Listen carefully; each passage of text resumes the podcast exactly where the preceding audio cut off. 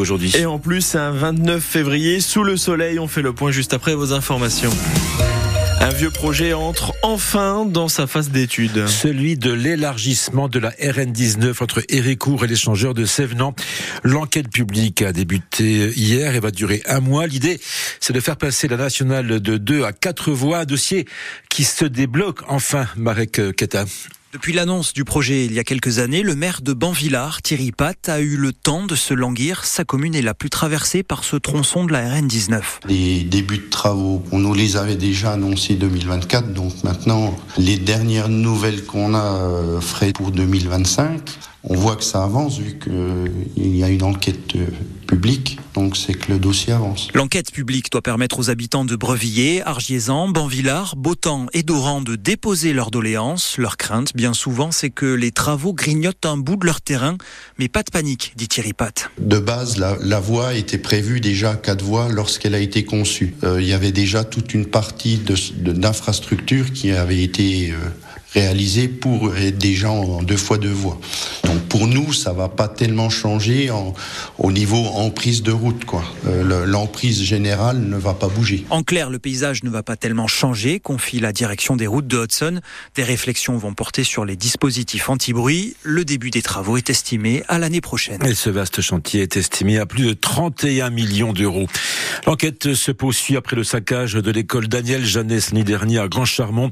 Cette école vandalisée par des enfants âgés d'une dizaine d'années. Des analyses ADN sont en cours et le parquet de Montbéliard lance un appel à témoins pour retrouver les auteurs. Le procureur demande aux personnes qui auraient des informations de venir euh, témoigner à la gendarmerie, même de façon anonyme. Un jour historique au Sénat. Avec 267 voix pour et 50 contre, après plus de trois heures de débat agité, les sénateurs ont voté en faveur de l'inscription de l'IVG de la Constitution, et ce dans les mêmes termes que les députés, à savoir la liberté garantie des femmes à avoir recours à l'avortement. Alors pour que le texte soit inscrit officiellement dans la Constitution, il ne manque plus maintenant qu'une toute dernière étape, le Congrès, Victoria Coussa. Tout est déjà sur les rails pour cette dernière étape, ce congrès au château de Versailles pour inscrire définitivement dans la Constitution la liberté garantie des femmes à avoir recours à l'avortement. Ce sera dès lundi après-midi à 15h30. Près d'un millier de parlementaires qui viendront en quart dans une même salle, un hémicycle le plus grand du pays.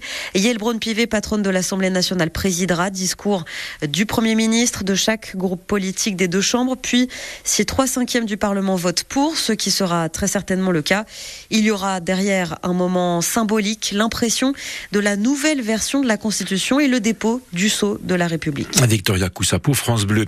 Le début ce matin du procès des attentats de Strasbourg. La Cour d'assises spéciale de Paris doit juger quatre hommes âgés de 34 à 42 ans. Ils comparaissent pour avoir fourni des armes à Sherif Shekat, l'auteur de l'attentat du marché de Noël de Strasbourg. C'était le 11 décembre 2018 qui avait fait 5 morts et 11 blessés.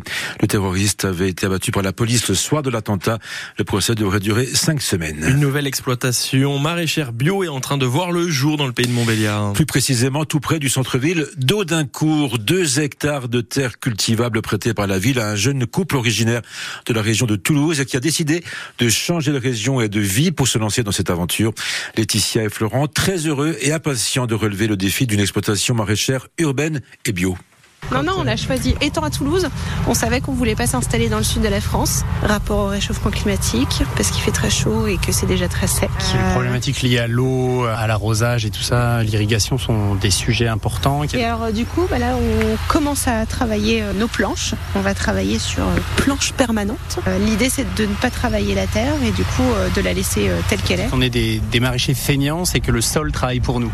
C'est les, les vers de terre, les... on va commercialiser à partir du mois de mai en vente sur place, très certainement un soir dans la semaine. Et après, sur le marché d'Audincourt également, marché couvert d'Audincourt à Audincourt. Et vous allez produire quoi alors Eh bien, on va produire un peu tous les légumes. C'est du maraîchage diversifié, du coup, il y a un peu tous les légumes.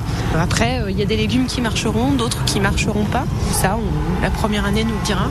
On verra du coup euh, au fil de l'eau. Et le couple prévoit d'organiser des visites pédagogiques, mais aussi d'ouvrir son domaine au public. Votre banque va vous coûter un peu plus cher cette année. Depuis le 1er janvier, les tarifs bancaires ont augmenté de 3% par rapport à l'an dernier. C'est le constat de l'Observation des tarifs bancaires qui vient de publier son étude annuelle. Sachez par exemple que commander une carte bleue coûtera 2% de plus en moyenne par rapport à l'année dernière. Le football de la Coupe de France hier soir, Valenciennes s'est qualifié pour les demi-finales face euh, à Rouen, club de national, euh, au tir au but. Ce soir, le Petit Pousset, le club de Puy-en-Velay qui évolue au National 2 affronte Rennes, club de Ligue 1. Le dernier quart de finale entre le Paris Saint-Germain et Nice se jouera le 13 mars. Pas de miracle pour l'équipe de France de foot féminin. Les joueuses d'Hervé Bonnard ont été euh, battues 2 à 0 hier soir par l'Espagne en finale de la Ligue des Champions. L'Espagne qui est championne du monde en titre. Et puis, une soirée festive ce soir au Ballon d'Alsace avec un rendez-vous autour de la traditionnelle descente au flambeau de l'école de ski. Des animations sont également au programme de 17h à 20h à la Gentiane, dont un au concert. La piste de la Gentiane est ouverte pour l'occasion jusqu'à 18h30 pour les skis et les luges. Sachez que les inscriptions sont ouvertes au public auprès de l'ESF si vous voulez participer bien sûr à cette soirée.